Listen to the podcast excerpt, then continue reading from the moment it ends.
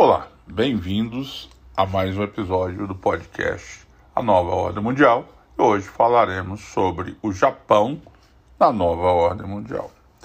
Bom, vamos fazer uma recapitulação do Japão, da economia japonesa após a Segunda Guerra Mundial, na qual foi derrotada é, pelo seu principal adversário, que foi os Estados Unidos.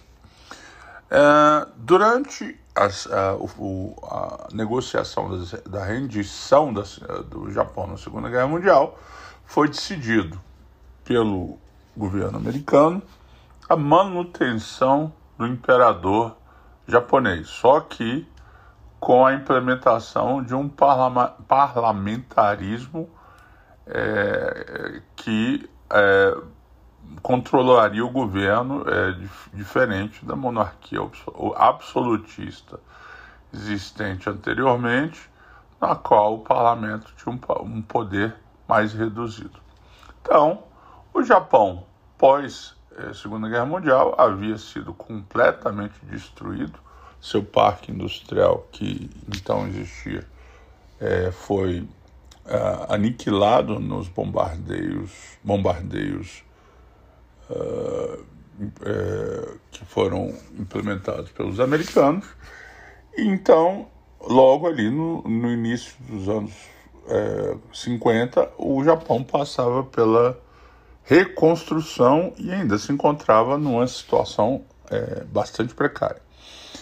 O Japão, no meio dos anos 50, começou a mudar o modelo de desenvolvimento econômico para o que hoje conhecemos como modelo asiático.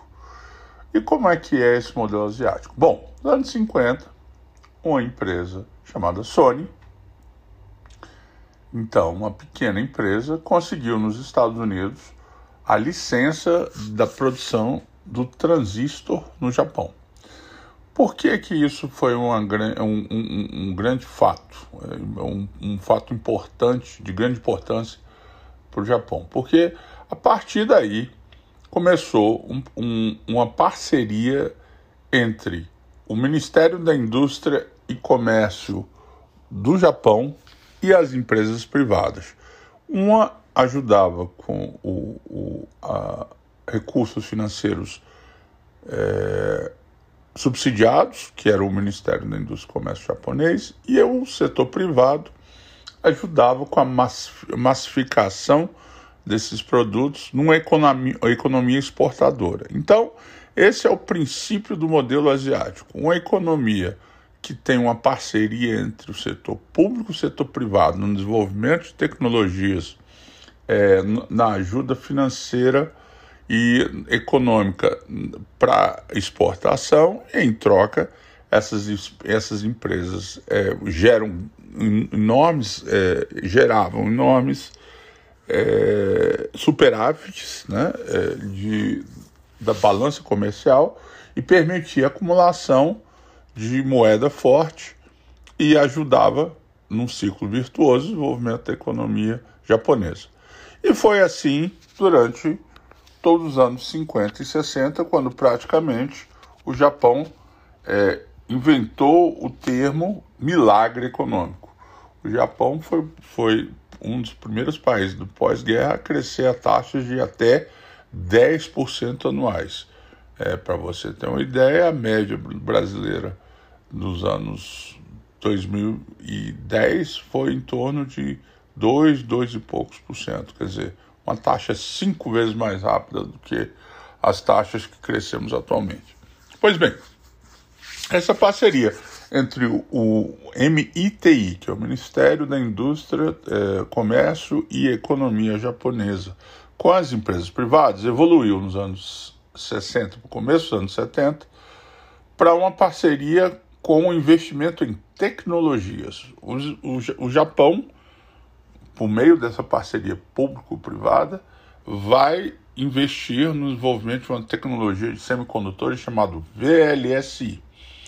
Essa tecnologia que vai, já nos anos 70, para o começo dos anos 80, é levar o Japão a se tornar líder do mercado mundial de eletrônicos. Então, data dessa época a explosão do, do mercado uh, mundial de eletrônicos, é, videocassetes, aparelhos de televisão, é, aparelhos de som, enfim, toda uma gama de produtos eletrônicos na qual o Japão vai se transformar primeiro no, numa é, economia de quinquilharias, como a gente viu no início do desenvolvimento chinês, e com o tempo foi se sofisticando e é, adquirindo controle do, das tecnologias mais sofisticadas. Então, já nos anos 70 para os anos 80, empresas como a Sony, Sharp, Toshiba, NEC, é, JVC, Panasonic e tantas outras vão se tornar nomes comuns no Ocidente e praticamente vão dominar o mercado mundial até os anos 80. Então, o Japão foi, para todos os efeitos, um modelo que começou a ser seguido por é, todo o, o Oriente, principalmente a Ásia, e cunhou o termo é, modelo de desenvolvimento asiático. Bom, já nos anos 80, o Japão estava a caminho é, de se transformar na maior economia do mundo. Né? Já no, no meio dos anos 80, lá por 85, o Japão havia se transformado na segunda maior economia do mundo, atrás somente dos Estados Unidos. Então, enquanto outros países se encontravam em recessão ou com menor crescimento, o Japão era disparado o, o país mais rico da, da, da, década. O Japão também, com isso, desenvolveu uma forte indústria financeira. E, e uh, também data dessa época uh, o período em que os maiores bancos do mundo por é, depósitos eram bancos japoneses. O Japão é, acumulava em, em superávites enormes com os Estados Unidos e a Europa, e isso ajudava um círculo permanente de riqueza e de expansão econômica. E o, e o que começou a dar errado foi justamente a questão dos mercados financeiros. O Japão começou a sofrer de uma bolha imobiliária, ou seja, o Japão começou a ter uma valorização explosiva dos, eh, eh, dos imóveis e chegou ao cúmulo da especulação financeira de que a, o valor dos bens imóveis no Japão valia mais do que quatro vezes o total de bens imóveis nos Estados Unidos. Uma economia que era bem menor que a economia americana. Então, isso é para entender o grau de especulação que chegou à economia japonesa. E aí o que aconteceu? Como toda bolha, eventualmente a bolha explode e o mercado volta à realidade. Só que isso afetou principalmente o sistema financeiro japonês. Então, já no início dos anos 90, com a explosão da bolha imobiliária japonesa, o Japão começa a consistentemente perder é, espaço na economia mundial e começa a sofrer os efeitos é, devastadores dessa destruição do seu setor é, financeiro. Então surge a chamada estagnação japonesa. O que aconteceu? O Japão, que vinha crescendo a taxas de até 10%, começou a ter taxas próximas de zero ou até negativas durante toda a década de 90 e o início dos anos 2000. Essa época é conhecida no Japão como a década perdida. A década perdida, ela permitiu com que a economia japonesa, japonesa fosse perdendo a liderança em setores econômicos cruciais e justamente nessa década a China começa a se abrir para o mundo e a implementar sua versão local do modelo japonês. Ou seja, por essa década começa o desenvolvimento da China no setor industrial e no setor eletrônico é, como prioridade. Então, seguindo o mesmo, a mesma lógica é, da, do desenvolvimento é, japonês, os chineses começaram a investir em produtos eletrônicos de baixo valor, né? então tínhamos aquelas televisões é, mais vagabundas do, do, do, da China, tínhamos aparelhos de som também mais baratos, mas que é, já começaram a inundar o mercado, principalmente, é, no, primeiramente nos produtos mais é, acessíveis. Né?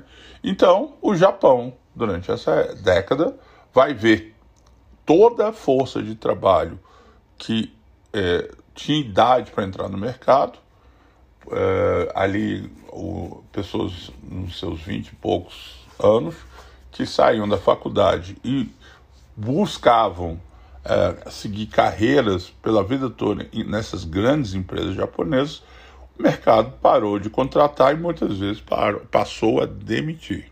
Então, a economia começou a afundar rapidamente. O Japão tentou artificialmente manter o iene é, desvalorizado e começou a gastar muitas suas reservas econômicas. Isso foi criando uma situação que é, foi dificultando ainda mais a retomada do crescimento econômico.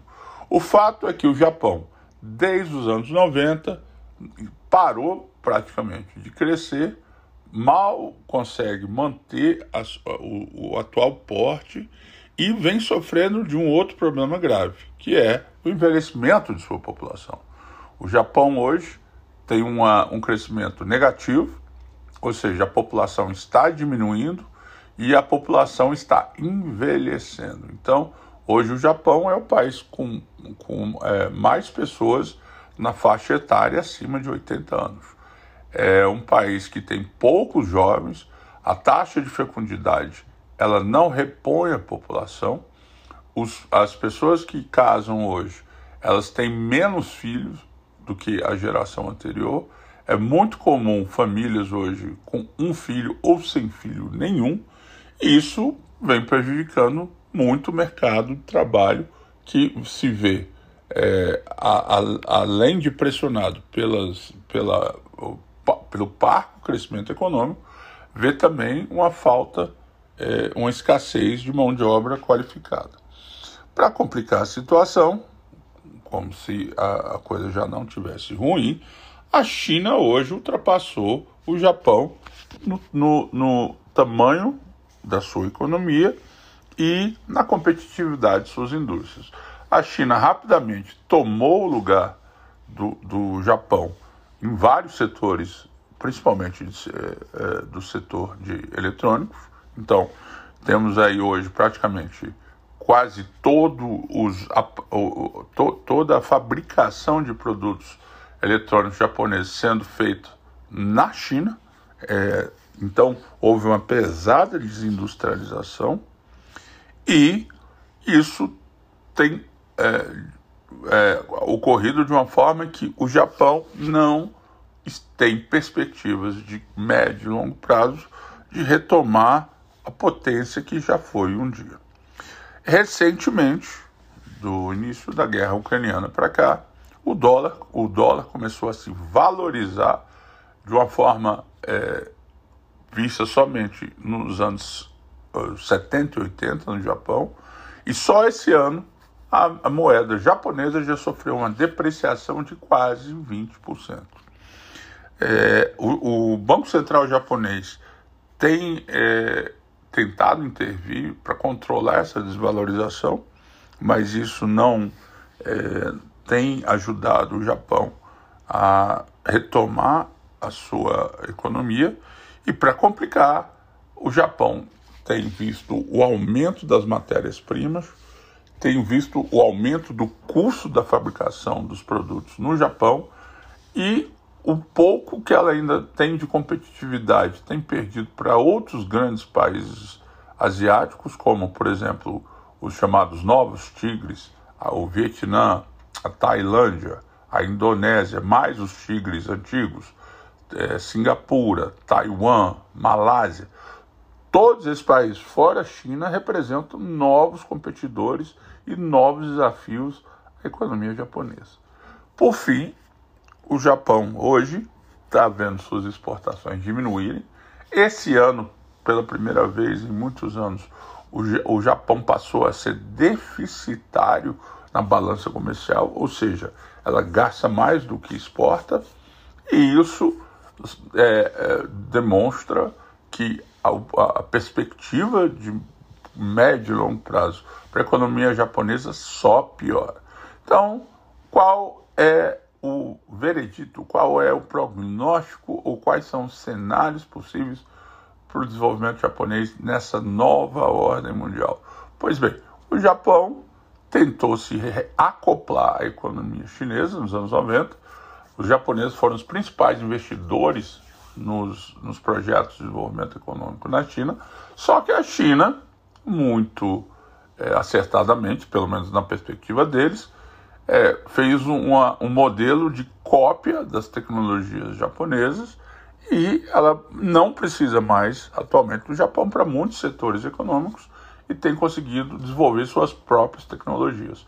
O Japão é, cada, cada vez mais cai no ostracismo, é, vai perdendo sua relevância no mundo. Hoje já é a terceira maior economia. A perspectiva nos próximos anos é que ela ainda caia mais no ranking mundial e que é, vai, se, vai se transformar, como muitos países do Ocidente, numa economia de segunda classe. Então, infelizmente, o prognóstico não é bom, não há perspectivas para melhora da economia japonesa.